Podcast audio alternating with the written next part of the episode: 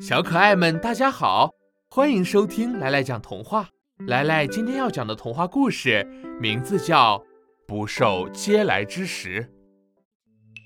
战国时期，各诸侯国互相征战，老百姓不得太平。这一年，齐国大旱，一连三个月都没有下雨，天地干裂，庄稼全死完了。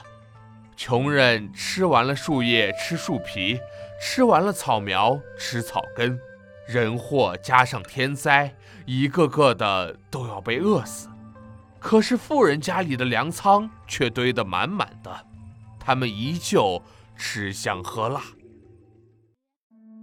有一个富人名叫钱敖，看着穷人们一个个饿得前胸贴后背，他却反而幸灾乐祸。虽然他拿出了一点食物给灾民们吃。但又爱摆出一副救世主的架子，他把做好的窝窝头摆在路边，施舍给过往的难民们。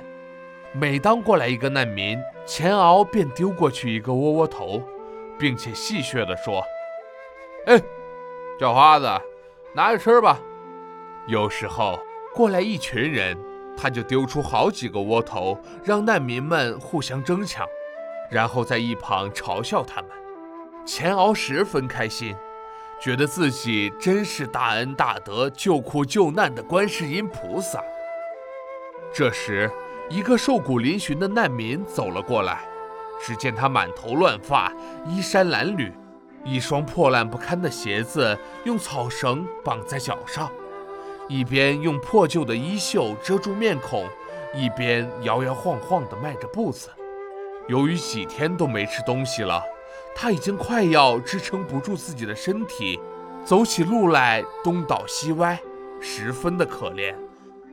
钱敖看这个难民的模样，便特意拿出两个窝窝头，还盛了一碗汤，对着这个难民大声地吆喝着：“要饭的，哎，要饭的，过来吃东西。”难民好像没听见似的，没有理他。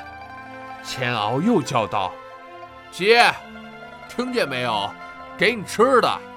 只见那难民突然精神振作了起来，瞪大双眼看着钱敖说：“收起你的东西，我宁愿饿死，也不会吃这样的嗟来之食。”钱敖万万没有想到，饿成这样的灾民竟然还保持着自己的人格尊严，他满面羞愧，一时说不出话来。